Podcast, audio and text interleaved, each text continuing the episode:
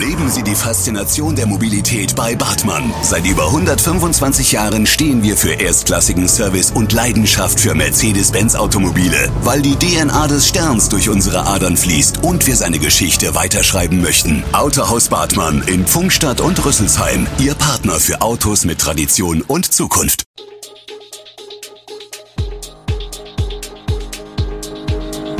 Gude, unser morgendliches News Update. Das Wichtigste aus Südhessen für Sie im Überblick.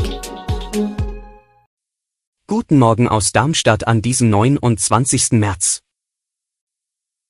Neue Corona-Regeln, hohe Gaspreise in Darmstadt und der Verkehr in Weiterstadt. Das und mehr gibt es heute für Sie im Podcast.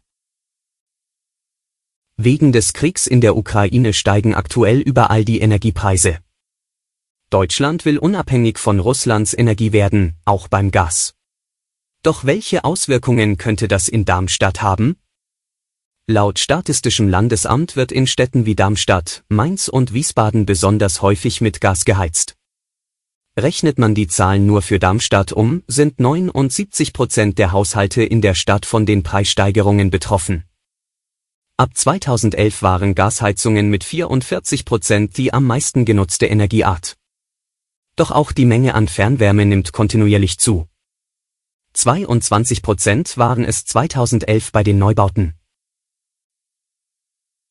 Neben dem Krieg in der Ukraine rückt nun auch die Corona-Krise wieder mehr in den Vordergrund. Glückliche Minen machten Ministerpräsident Volker Bouffier und Gesundheitsminister Kai Klose nicht, als sie Montagabend die neuen Corona-Regeln verkündeten. Ab dem kommenden Samstag werden in Hessen lediglich noch Basisschutzmaßnahmen zur Bekämpfung der Corona-Pandemie gelten. Klose ist zuvor mit einem Vorstoß gescheitert, die Übergangsfrist für eine neue Corona-Verordnung nochmals um mindestens vier Wochen zu verlängern. Die Maskenpflicht beispielsweise fällt ab Samstag größtenteils weg. Sie gilt weiterhin in Arztpraxen, Pflegeheimen und im ÖPNV. Testpflicht besteht in Krankenhäusern, Alten- und Pflegeheimen sowie Sammelunterkünften für Beschäftigte und Besucher. In Schulen müssen sich außerdem ungeimpfte Schüler und Lehrer dreimal wöchentlich testen. Eine Übersicht über die neuen Regelungen finden Sie auf darmstadt.de. Die Einzelhändler in Darmstadt sind vom Ende der Maskenpflicht jetzt schon verunsichert. Mir kann niemand verbieten, meine Maske aufzusetzen, sagt etwa Gertrud Kraft vom Fachgeschäft Küchenmeister. Sie und ihre Mitarbeiter wollen weiterhin Maske tragen. Die Freigabe fände sie bei niedrigeren Inzidenzen schöner. Moritz Koch, Chef des Modehauses Henschel, setzt auf eine salomonische Lösung. Wir werden es den Kunden und Mitarbeitern freistellen, wie sie sich verhalten, sagt er. Von seinem Hausrecht will er keinen Gebrauch machen. Er fühlt sich als Einzelhändler irgendwo dazwischen. Bruno Leirer von der Alpha Apotheke ist hingegen sogar richtig wütend über den Wegfall der Maskenpflicht. Die Stimmung ist bei Darmstädter Einzelhändlern gemischt. Werfen wir einen kurzen Blick nach Weiterstadt. Dort wirft der Verkehr Fragen auf. Viele Unternehmen nennen die Lage der Stadt als Grund, warum sie sich hier ansiedeln. Das bringt aber auch viel Verkehr mit sich. Die Hauptverkehrsachse ist dabei die Darmstädter Straße. Den Verkehr dort zu beruhigen, ist allerdings schwer. 2020 wurde es mit einer Einbahnstraßenregelung versucht. Das sorgte zwar in der Darmstädter Straße für weniger Verkehr, doch der wich dann auf andere Straßen aus. Dafür wurde die Ampelschaltung an der nahegelegenen B42 optimiert. Auch die Hochtaner Brücke könnte man ausbauen. Das ist in der Vergangenheit nicht passiert. Eine Möglichkeit dazu könnte sich aber ergeben, wenn die ICE-Trasse entlang der A5 gebaut wird. Ebenfalls heftig diskutiert wird beim Thema Verkehr aktuell die Frage nach einem neuen Ticket für den ÖPNV. 9 Euro für 90 Tage Bus und Bahn fahren.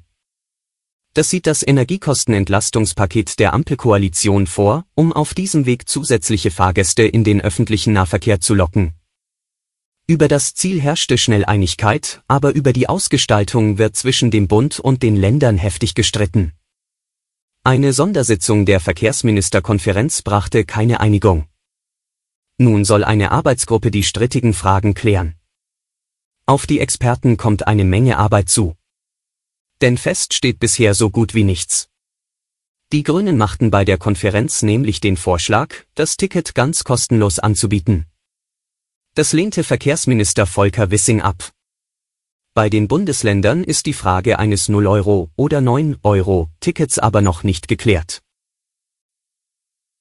Zum Schluss blicken wir noch auf die aktuelle Corona-Lage. Die bundesweite 7-Tage-Inzidenz ist gestiegen und liegt laut Robert Koch Institut am Dienstag bei 1703,3. Die Gesundheitsämter meldeten dem RKI zudem 237.352 Neuinfektionen. Bei den Werten ist zu berücksichtigen, dass einzelne Länder nicht an jedem Wochentag Daten melden, am Wochenende zum Beispiel Baden-Württemberg und Brandenburg nicht. Das wiederum führt zu Nachmeldungen an Folgetagen. Ein Vergleich von Tageswerten wird damit zunehmend schwierig. Deutschlandweit wurden binnen 24 Stunden 307 Todesfälle verzeichnet. Die Hospitalisierungsinzidenz ist gesunken und liegt nun bei 6,94. Auch hierbei gibt es Tage mit lückenhaften Meldungen.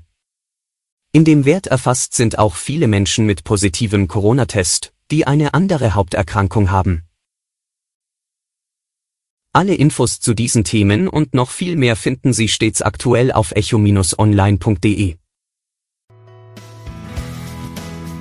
Gute Südhessen ist eine Produktion der VAM von Allgemeiner Zeitung, Wiesbadener Kurier, Echo Online und Mittelhessen.de. Redaktion und Produktion die NewsmanagerInnen der VAM. Ihr erreicht uns per Mail an audio.vam.de.